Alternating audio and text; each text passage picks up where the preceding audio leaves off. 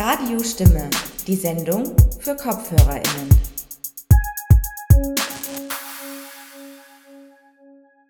Hallo, ich bin Lilian Häge von der Radiostimme Redaktion. Wir machen dieses Jahr eine Sommerpause und wiederholen daher tolle Sendungen mit aktuellen Bezügen aus unserem Archiv. Ein Thema, das uns mit immer neuen Bezügen schon lange begleitet, ist die immer komplexer und engmaschiger werdende Überwachung unseres Lebens durch Technologien. Wir wiederholen deshalb heute einen Beitrag, den wir erstmals 2012 unter dem Titel Dual Use Überwachen und Strafen im digitalen Zeitalter gesendet und im November 2019 nochmals aktualisiert ausgestrahlt haben. In zehn Jahren ist natürlich viel passiert und gerade macht das Thema Überwachung wieder einmal Schlagzeilen. Während es in unserem ursprünglichen Beitrag vor allem um Überwachungstechnologien geht, die in autokratischen Staaten gegen Protestbewegungen und Regimekritikerinnen eingesetzt werden, natürlich ebenfalls nach wie vor ein wichtiger Aspekt der Kritik an Überwachung, ist der aktuelle Bezug ein anderer. Es geht um die digitale Überwachung und Kriminalisierung von Schwangerschaften. Bevor ihr daher unseren spannenden Archivbeitrag zur Überwachungsthematik hört, wollen wir in einem kurzen Exkurs die Debatte vor dem Hintergrund des aktuellen Themas Kriminalisierung von Schwangerschaftsabbrüchen aufgreifen. Zyklus-Apps erscheinen zunächst harmlose und praktische Hilfsmittel für menstruierende Personen zu sein, um einen Überblick über den eigenen Zyklus behalten zu können. Nachdem in den USA vergangenen Monat allerdings das Grundsatzurteil zum Recht auf Abtreibung Roe v. Wade gekippt wurde, riefen Pro-Choice-Aktivistinnen dazu auf, diese Apps zu löschen. Warum? Aus Angst, dass die Daten der Apps dazu genutzt werden könnten, Personen ausfindig zu machen, die möglicherweise eine Abtreibung vornehmen könnten oder dies bereits getan haben. Die Zyklusdaten lassen sowohl Rückschlüsse auf eine Schwangerschaft als auch deren vorzeitiges Ende zu und können im Zweifelsfall als Beweis eines illegalen Abbruchs herangeführt werden. Denn die Apps behandeln Gesundheitsdaten nicht vertraulich, wie etwa Medizinerinnen, die der Schweigepflicht unterliegen, sondern im Gegenteil.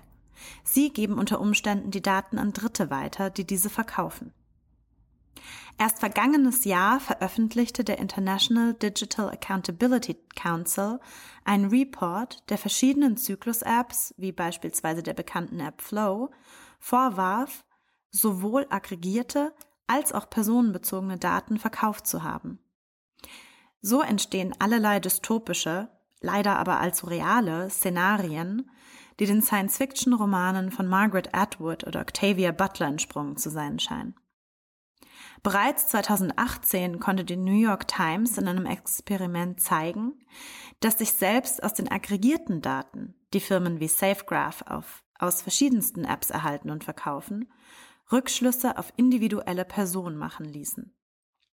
Eine davon konnte die Zeitung so bis in eine Planned Parenthood Klinik verfolgen. Strafverfolgungsbehörden können diese Daten bei der Verfolgung illegaler Schwangerschaftsabbrüche nutzen wobei auch bereits Fälle bekannt sind, bei denen Personen, die tatsächlich eine Fehlgeburt erlitten hatten, wegen Totschlags angeklagt wurden. Gepaart mit Standortdaten werden Zyklus-Apps so zu einem individualisierten Überwachungsapparat menstruierender und möglicherweise schwangerer Personen. Die Überwachung geht aber noch weiter, indem sie auch in den Entscheidungsprozess schwangerer Personen eingreift, die sich über ihre Optionen informieren wollen. Bereits 2016 berichteten Zeitungen in den USA davon, dass von verschiedenen christlichen Anti-Choice-Akteuren gezielte Marketingstrategien genutzt wurden, wie zum Beispiel Geofencing, um schwangeren Personen ihre Überzeugungen aufzudrängen. Beim Geofencing wird Werbung geschalten, sobald der Radius um eine bestimmte Location betreten wird. In diesem Fall Anti-Choice-Werbung, sobald eine Einrichtung betreten wurde, die über Abtreibungen informiert. Das Ausmaß an Überwachung, das ein Smartphone nicht nur Strafverfolgungsbehörden, sondern im Prinzip allen, die gerade einmal 160 Dollar für einen Datensatz von SafeGraph erübrigen können, ermöglicht, gehen noch weit über diese Beispiele hinaus. Tipps von AktivistInnen, wie schwangere Personen, die sich für eine Abtreibung entscheiden, der Verfolgung entgehen können, lesen sich daher mittlerweile wie Anleitungen aus dem Spionagegenre. Diese Thematik zeigt, wie eng körperliche und digitale Autonomie miteinander verknüpft sind. Und nun folgt hier auf Radiostimme unser spannender Archivbeitrag zu Dual Use. Überwachen und Strafen im digitalen Zeitalter. Viel Spaß beim Hören.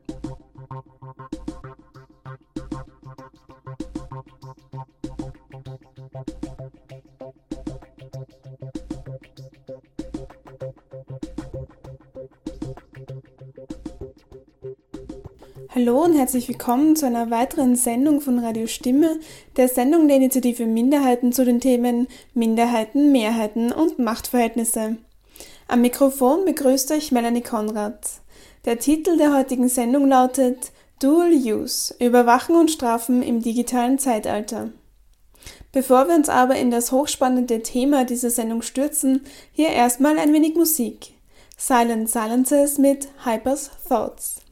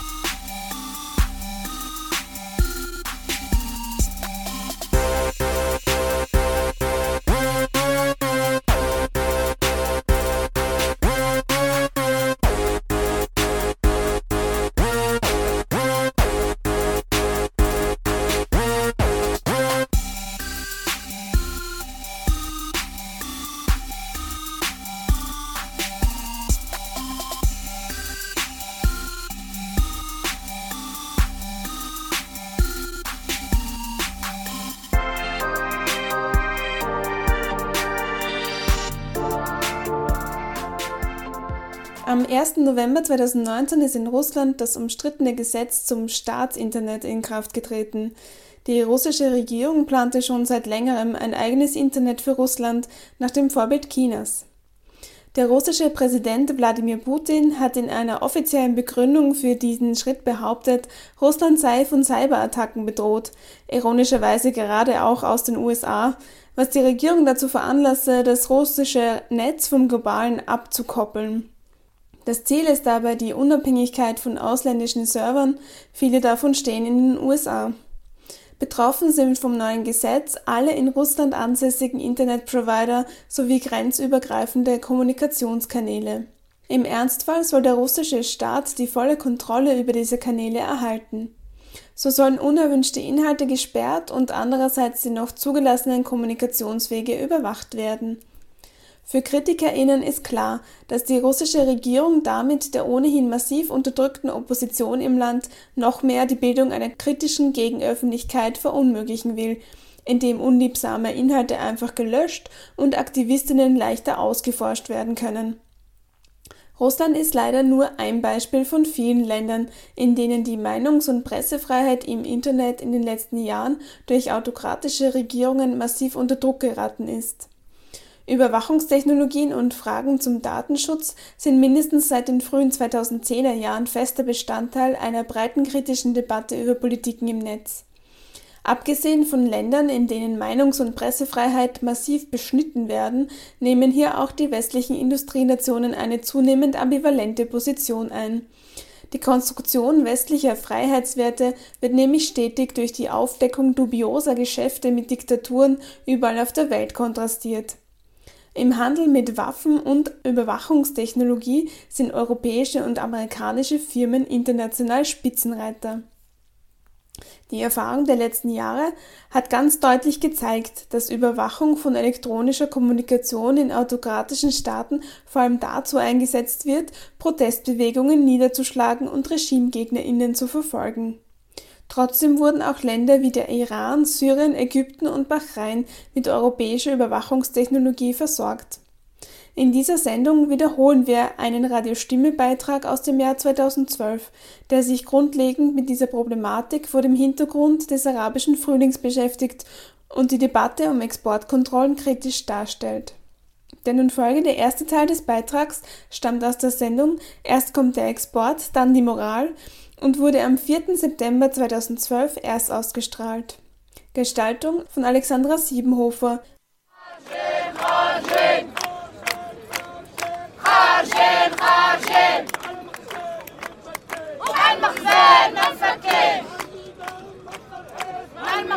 So hören sich Demonstrationen in Marokko an.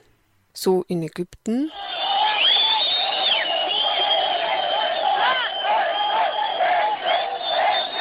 In Libyen. Bahrain.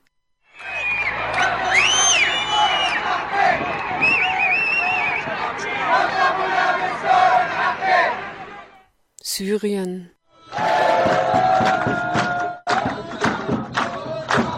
Und so im Iran.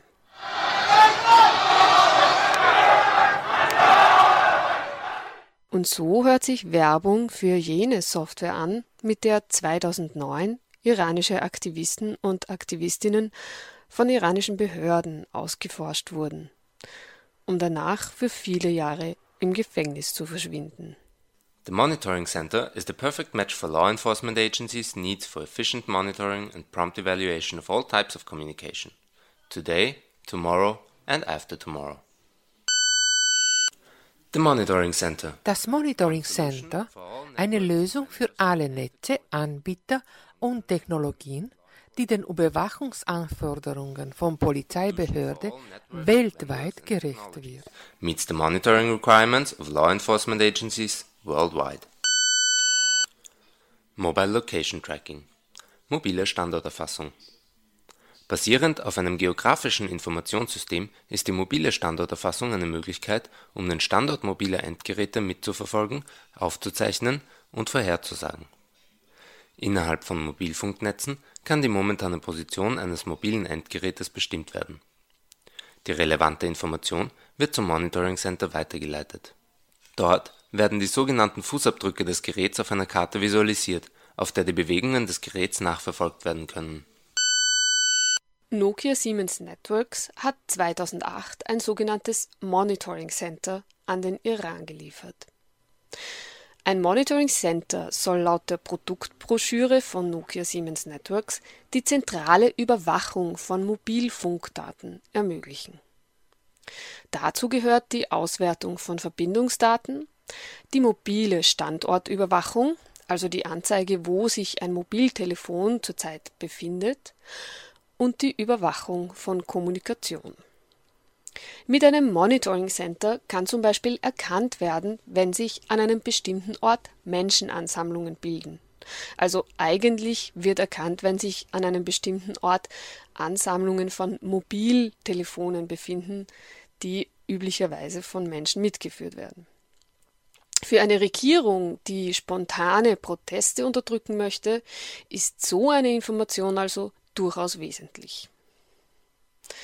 Das Nokia Siemens Networks Monitoring Center kommt aus der Produktlinie Intelligent Solutions. Diese Produktlinie beinhaltet nicht nur die sogenannten Monitoring Centers, sondern auch noch andere Werkzeuge zur Überwachung von Telekommunikation aller Art und auch zur Auswertung eben dieser Überwachungsdaten.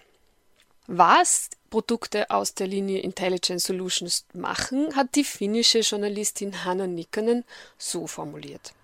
Die Idee ist zuerst, den Heuhaufen aufzuschütten und dann die Nadel darin zu suchen. Bereits im Vorfeld der Proteste im Iran berichteten Medien wie die Washington Times über den skandalösen Deal zwischen Iran und Nokia Siemens Networks.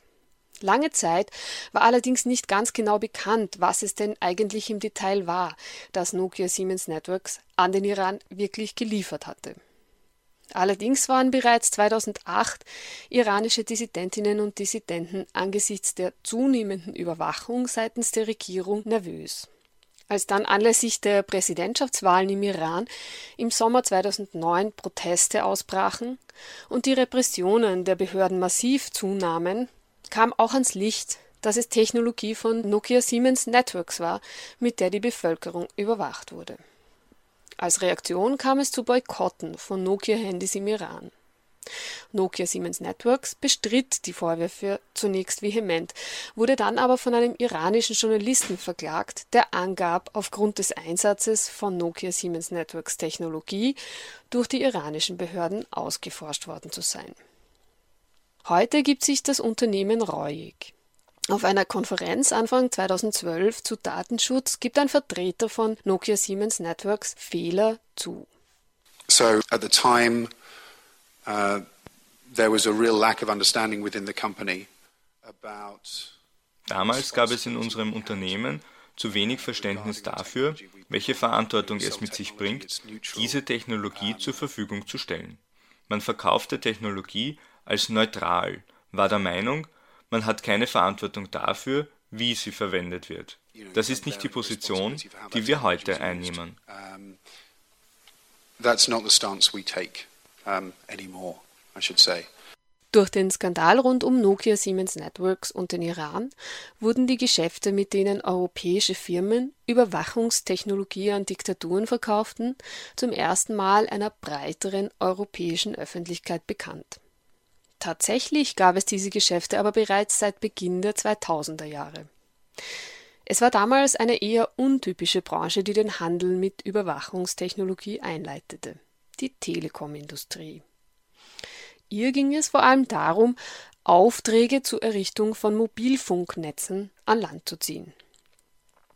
Staaten waren vor diesem Hintergrund beliebte Auftraggeber, denn nationale Regierungen vergaben meist Aufträge zur Errichtung landesweiter Mobilfunkinfrastrukturen.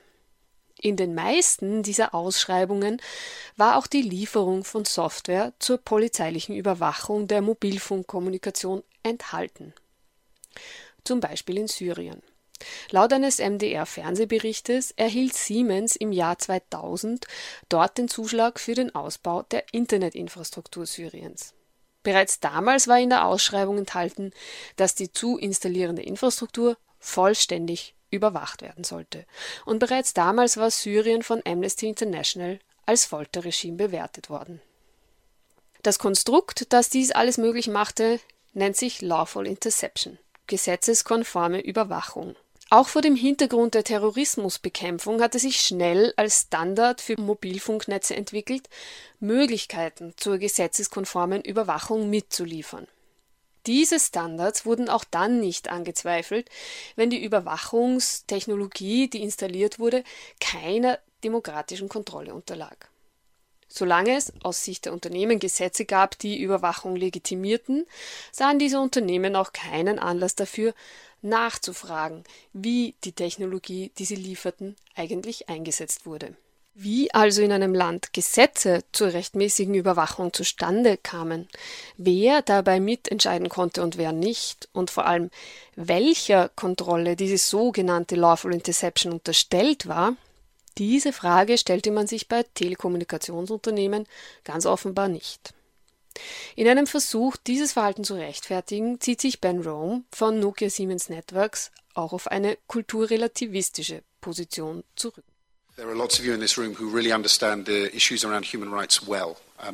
Viele von Ihnen haben sehr viel Ahnung von der Menschenrechtsthematik. In zunehmendem Maße ist das auch bei Personen in der Telekom-Branche der Fall. Allerdings stellen diese Menschen dort noch eine entscheidende Minderheit dar. Die Telekom-Branche wird von Geschäftsleuten gesteuert. Daher haben wir die Rolle, innerhalb unserer Branche das Verständnis dafür zu vergrößern was wir meinen, wenn wir von Menschenrechten und universellen Werten sprechen. Und das ist eine spezielle Herausforderung. Wir operieren in über 100 Ländern auf der ganzen Welt. Menschen in unterschiedlichen europäischen Ländern haben unterschiedliche Vorstellungen, was mit Menschenrechten gemeint ist, ganz zu schweigen von Unternehmen, die wir in Orten wie China oder Syrien haben.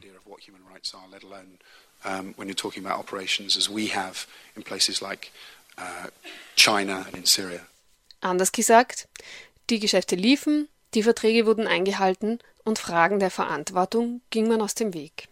Ganz so, als wäre es eine philosophisch höchst diffizile Angelegenheit, sich vorzustellen, welcher Aufgabe polizeiliche Überwachung in einer Diktatur üblicherweise dient. Und vor allem, wer in einem diktatorisch regierten Land als Verbrecher und Terroristin klassifiziert wird. Bis dann eben 2009 im Iran erstmals alles ans Licht kam.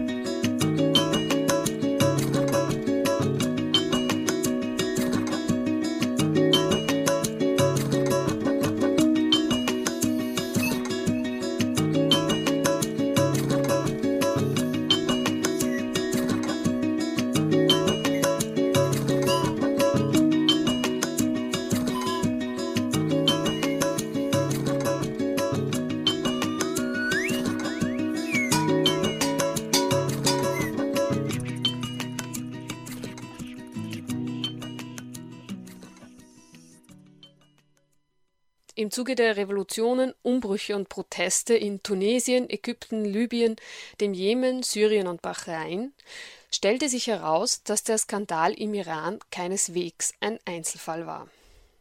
Überall, wo Menschen auf die Straße gingen, wurde versucht, mit Hilfe europäischer Technologie ihr Recht auf Meinungsfreiheit zu unterdrücken.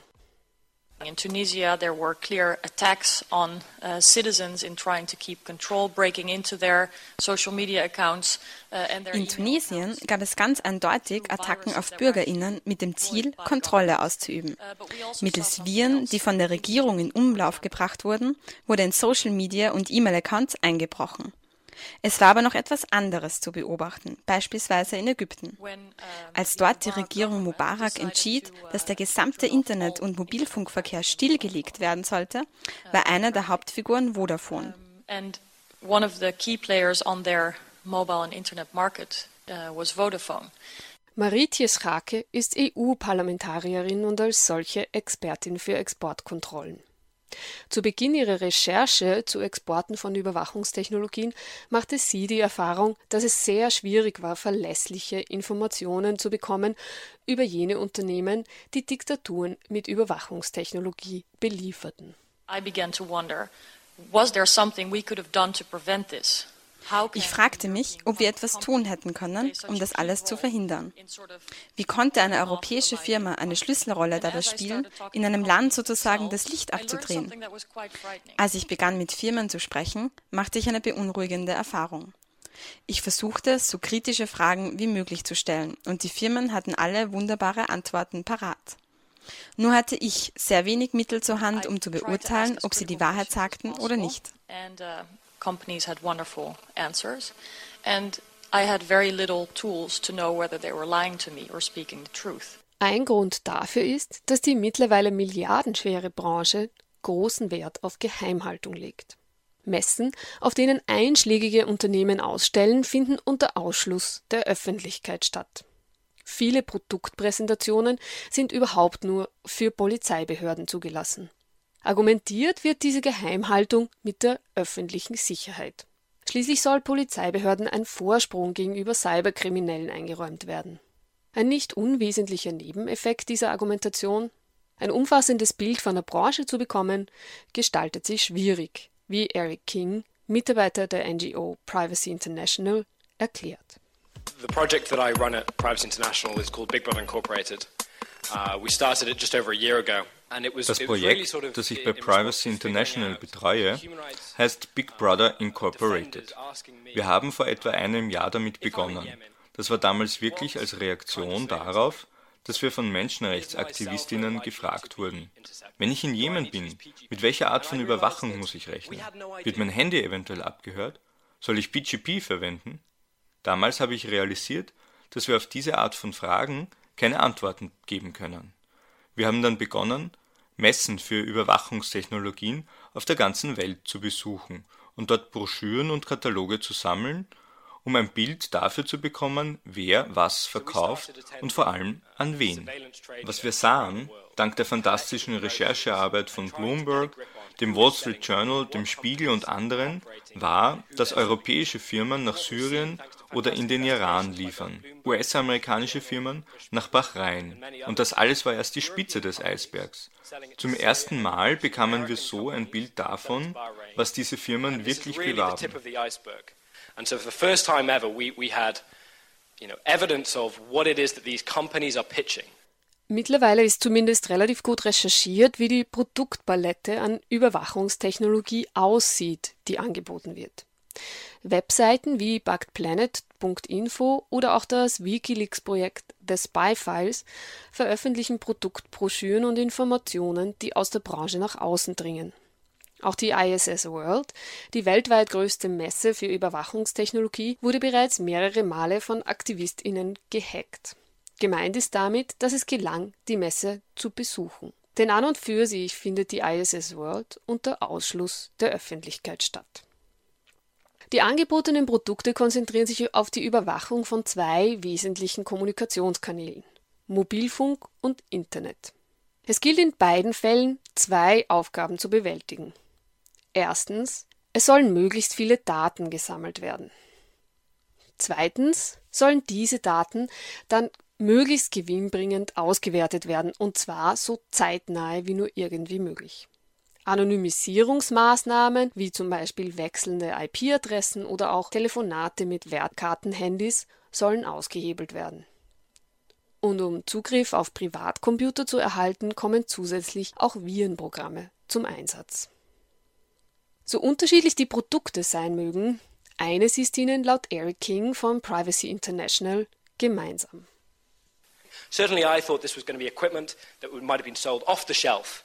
Bevor wir begannen, war ich mir sicher, dass dies Ausrüstung war, die als Fertigprodukt angeboten wurde und dass die Firmen nicht wussten, wohin es verkauft wurde. Dass es einen Mittelsmann gab, jemand Dritten, der die Software installierte und Anpassungen vornahm. Das war nicht der Fall. Die Firmen, die diese Software verkaufen, die Firmen, die diese Ausrüstung verkaufen, wissen ganz genau, was sie tun.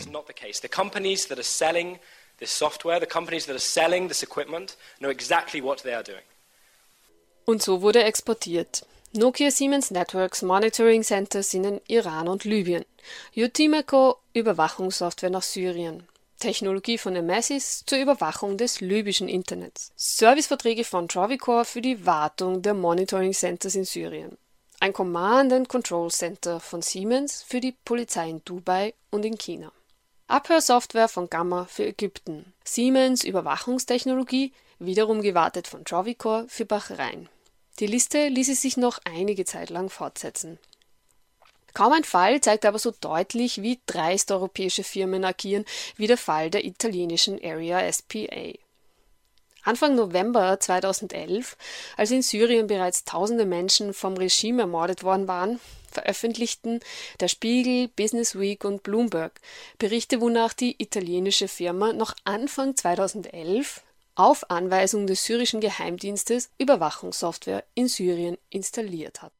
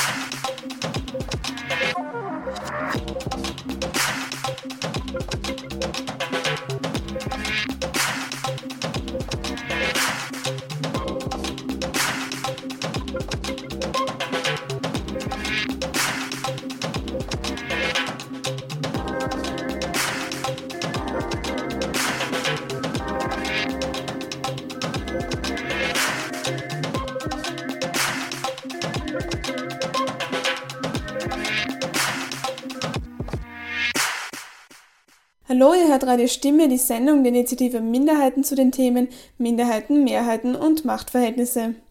Wir hörten eben den ersten Teil des Beitrags Erst kommt der Export, dann die Moral von Alexandra Siebenhofer zum Dual Use von Überwachungstechnologien durch autokratische Regierungen.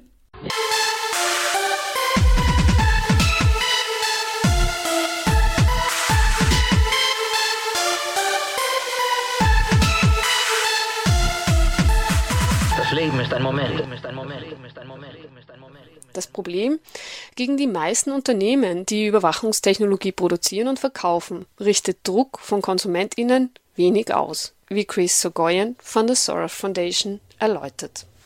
The reason we're talking about Nokia Siemens and Cisco der Grund, wieso wir über Nokia, Siemens und Cisco reden, ist, dass hier Firmen mit bekannten Markennamen im Spiel sind, von denen ein oder zwei Abteilungen unsaubere Geschäfte gemacht haben.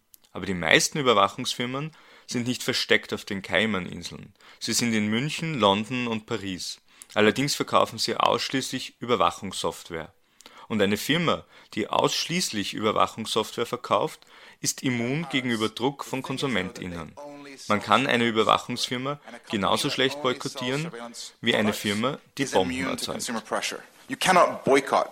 A consumer a, a surveillance company any more than you can boycott a company that makes bombs. Selbst wenn also nach und nach öffentliche Aufmerksamkeit für das Thema entsteht, alleine über Konsumverhalten wird sich nicht genügend öffentlicher Druck erzeugen lassen, um etwas zu verändern.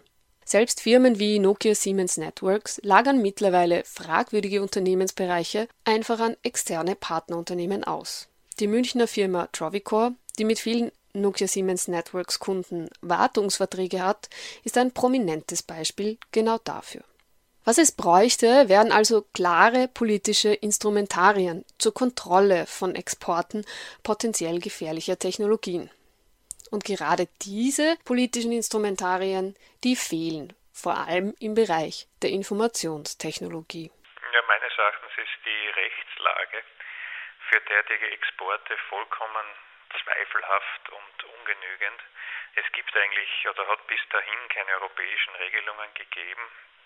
Womöglich hat es einzelstaatliche Regelungen gegeben, aber im großen Binnenmarkt nützen ja einzelstaatliche Regelungen nichts.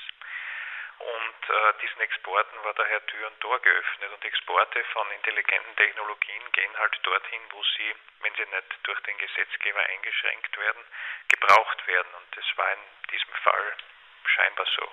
Jörg Leichtfried ist EU-Parlamentarier der Sozialdemokraten.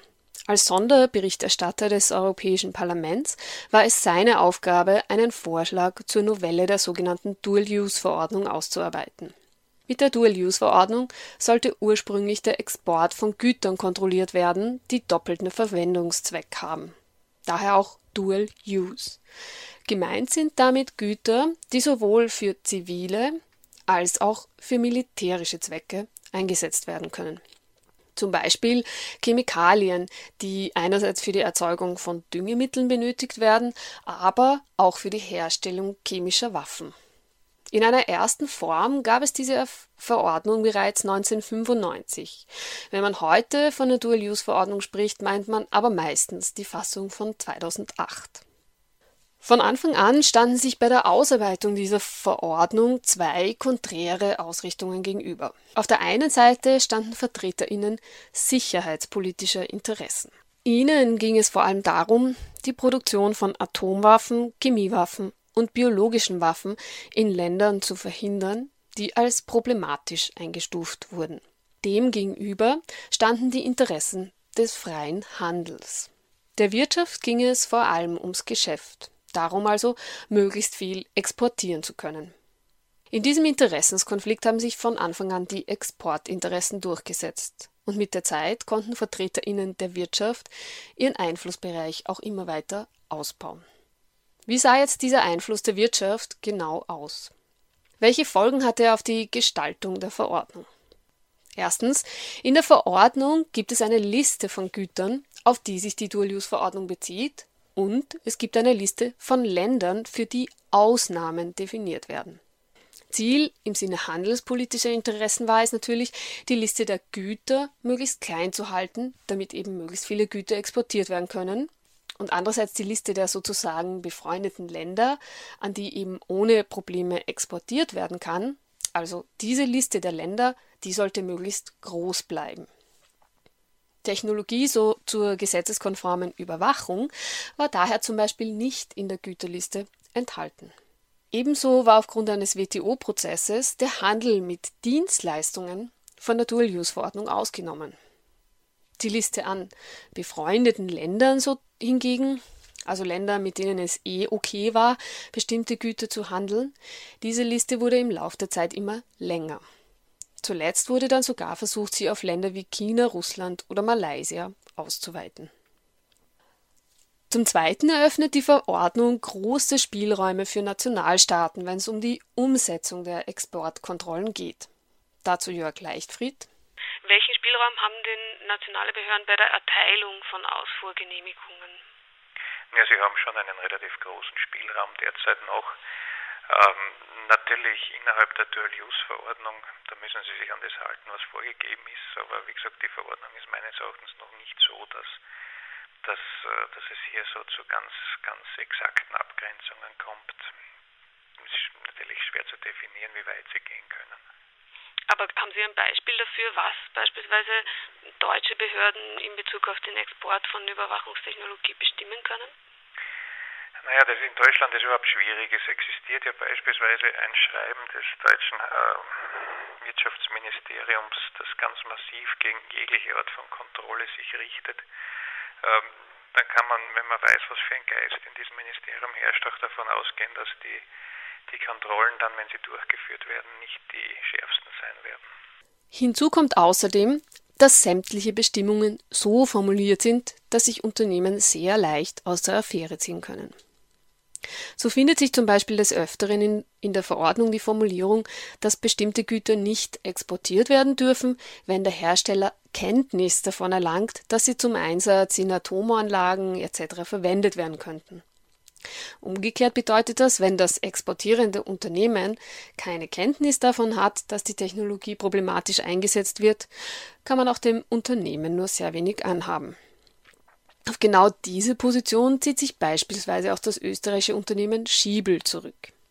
Wie die Wochenzeitung Der Falter in einem Ende Juli erschienenen Artikel berichtete, hat das Wiener Neustädter Unternehmen 2006 Drohnen nach China exportiert. Das, obwohl seit 1989 ein Waffenembargo gegen China in Kraft ist. Die Exporte von Drohnen unterliegen der Dual-Use-Verordnung und wurden vom österreichischen Wirtschaftsministerium bewilligt, unter der Voraussetzung, dass diese Drohnen für zivile Zwecke eingesetzt werden. Als dann 2012 Fotos von Schiebeldrohnen auf chinesischen Kriegsschiffen entdeckt wurden, zog sich Firmenchef Hans-Georg Schiebel auf die folgende Position zurück. Der Standard Online vom 24.07.2012 Schiebel gibt außerdem an, dass mehrmals beim Endkunden in China nachgefragt wurde, ob die Fluggeräte auch für die vereinbarten zivilen Zwecke verwendet würden. Aber selbst wenn Bestimmungen relativ streng formuliert scheinen, gibt es breite Schlupflöcher für Unternehmen. Jörg Leichtfried zu den Bestimmungen der Dual-Use-Verordnung rund um ABC-Waffen. Sie hat da auch äh, sehr, sehr große Mängel, ähm, insbesondere bei den bei den Kontrollen, äh, die nämlich äh, derzeit noch nach dem Export stattfinden sollen, was meines Erachtens ein bisschen skurril ist. Dass sich so lange wirtschaftliche Interessen gegenüber sicherheitspolitischen oder menschenrechtlichen Interessen durchsetzen konnten, liegt nicht unwesentlich an den Strukturen der EU zwischen 1995 und 2009. Als mit dem Vertrag von Lissabon die Rechte des Europäischen Parlaments als Gesetzgeber gestärkt wurden, bedeutete dies auch mehr Mitsprache für das Europäische Parlament bei allfälligen Novellen der Dual-Use-Verordnung. Damit ergab sich die Chance, dass auch menschenrechtliche Überlegungen mehr Gewicht bekamen. Jörg Leichtfried bereitete 2010 einen Entwurf zur Novellierung der Dual-Use-Verordnung vor. In diesen Entwurf flossen auch wichtige menschenrechtliche Überlegungen mit ein. Allerdings nur wenige Vorschläge wurden auch umgesetzt. Wesentliche Vorschläge Leichtfrieds scheiterten nämlich an den Mehrheitsverhältnissen im Europäischen Parlament. Ganz konkret, Sie haben ja in Ihrer Änderung 2011 unter anderem auch vorgeschlagen, dass NGOs ein Mitspracherecht bei der Aktualisierung der Güterlisten unter Länder ähm, bekommen. Das war einer der Vorschläge, die nicht durch das ähm, Europäische Parlament äh, beschlossen wurde. Ähm, haben Sie noch weitere Beispiele dafür, was nicht angenommen wurde von Ihrem Vorschlag? Ja, es ist ein großes Problem. Das, äh, da geht es nicht so sehr um die Art der Technologie, sondern da geht es um, um den Zeitpunkt der Exportkontrolle. Und das ist eigentlich äh, der größte Schwachpunkt dieser Verordnung meines Erachtens. Ich habe vorgeschlagen, dass die Exporte vorbewilligt werden müssen. Das heißt, bevor es zum Export kommt, äh, muss man ansuchen, dass man exportieren darf und dann wird es entweder erlaubt oder nicht. Und äh, die Mehrheit im Parlament hat aber dann durchgesetzt, dass diese Kontrollen nach dem Export stattfinden. Und das ist meines Erachtens vollkommener Unsinn. Äh, da wird zuerst exportiert und nachher geht man dann fragen, wo man das hätte tun dürfen. Das ist nicht der Weisheit letzter Schluss. Es sind also vor allem die Mehrheiten im Europäischen Parlament, die verhindern, dass menschenrechtliche Überlegungen bei der Gestaltung der Dual-Use-Verordnung einen größeren Einfluss bekommen. Und es ist vor allem die konservativ-liberale Fraktion, die Adaptionen der Verordnung blockiert. Jörg Leichtfried dazu. Mit welchen Argumenten werden dann derartige Überarbeitungen zurückgewiesen? Ich kann diese Argumente nicht wirklich nachvollziehen. Äh, wenn man, wenn man äh, bisschen nachbohrt, ist es ganz eindeutig so, dass insbesondere die deutsche Industrie äh, ihre Exportchancen minimiert sieht. Also aber grundsätzlich müssten wir ja davon ausgehen, dass es auch im Interesse der deutschen Industrie sein müsste, dass Technologie, die für Menschenrechtsverletzungen eingesetzt wird, nicht aus Deutschland kommt. Spielt das keine Rolle? Also das ist jetzt ein sehr äh, guter Standpunkt, entspricht nur leider nicht der Realität.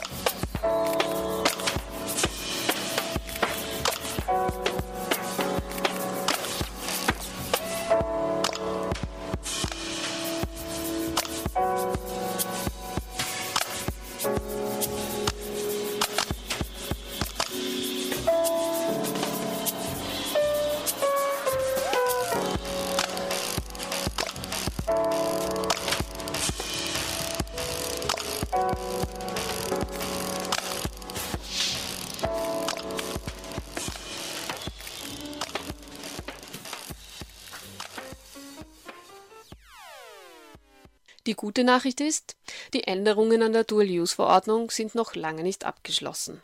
Im Oktober 2012 wird über das Gesamtpaket der von Jörg Leichtfried ausgearbeiteten Maßnahmen im Europäischen Parlament abgestimmt. Für nächstes Jahr, 2013, wird eine weitere Überarbeitung der Kommission zur Vorlage im Parlament erwartet. Es wird also noch ausreichend Gelegenheit geben, die Dual-Use-Verordnung anzupassen. Aus menschenrechtlicher Sicht sind die Anliegen jedenfalls klar. Die Überwachungstechnologiebranche muss zur Transparenz verpflichtet werden. Sie muss der Kontrolle durch kritische und unabhängige NGOs unterliegen. Und vor allem muss es ein Bekenntnis dazu geben, dass Überwachungstechnologie als Waffe eingesetzt werden kann und eingesetzt wird.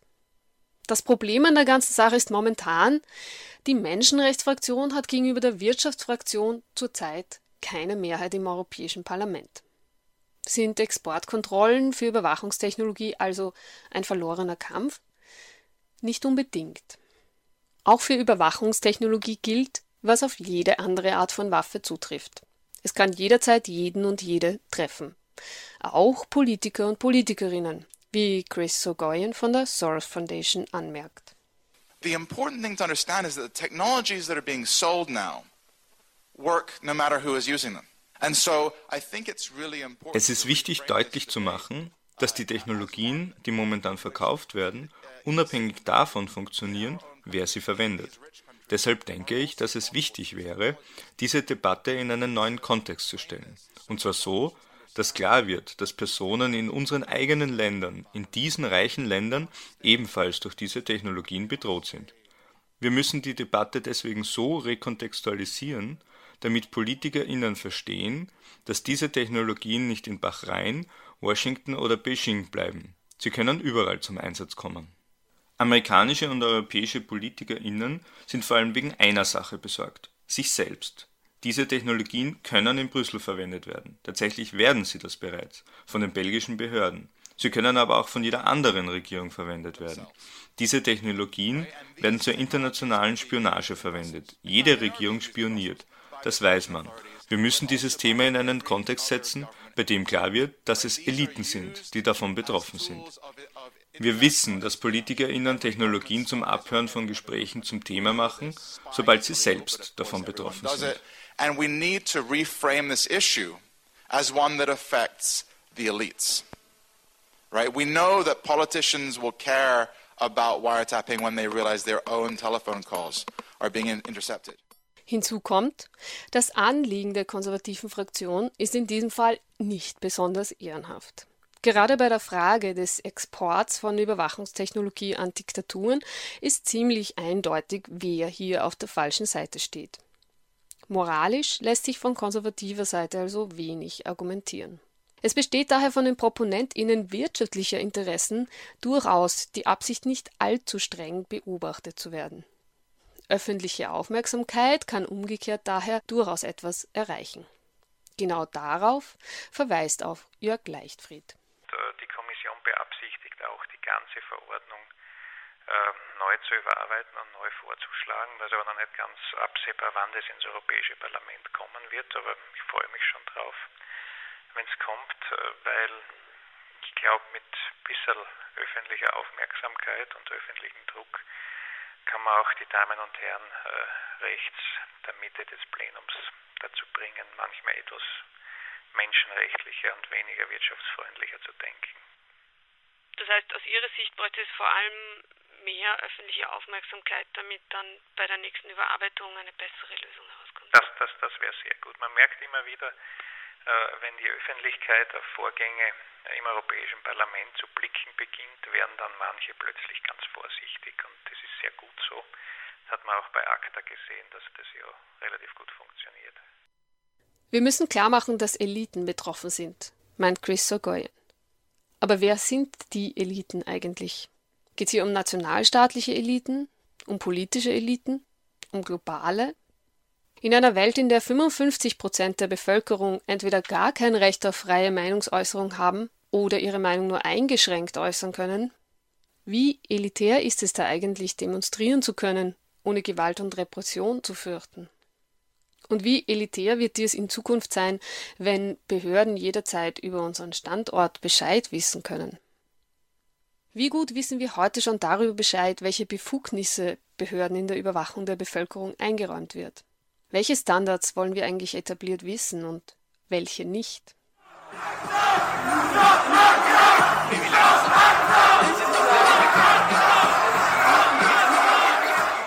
So hört sich eine Demonstration gegen ACTA in Köln an.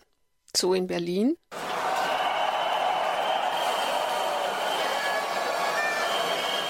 Und so übrigens in Wien.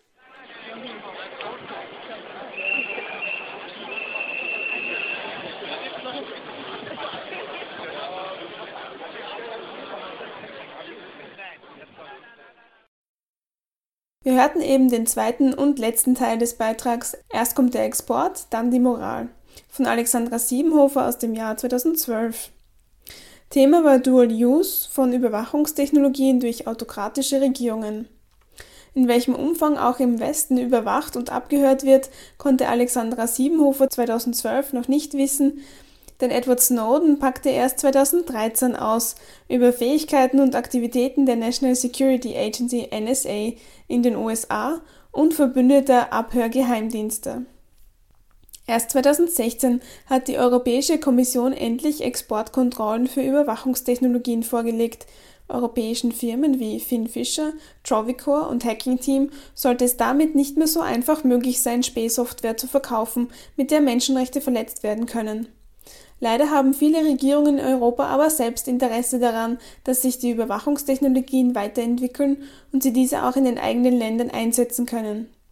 In Bezug auf Rechtsextremismus und Islamismus klingt das erstmal nach einer sehr guten Idee.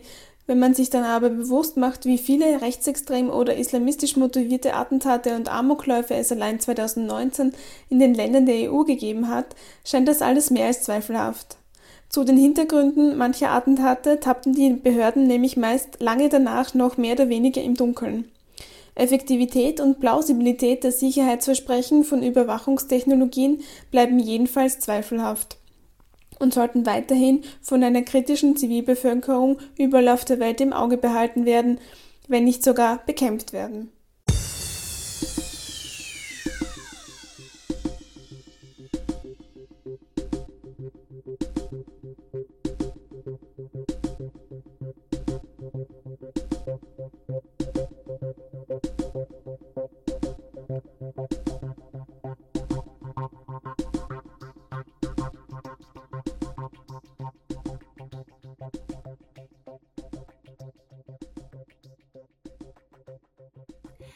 Das war die Sendung Dual Use Überwachen und Strafen im digitalen Zeitalter von 2019, moderiert von Melanie Konrad.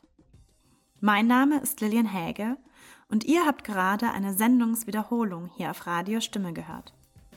Wir machen dieses Jahr eine Sommerpause und wiederholen daher tolle Sendungen mit aktuellen Bezügen aus unserem Archiv. Für weitere Infos schaut gerne auf unsere Website www radiostimme.at.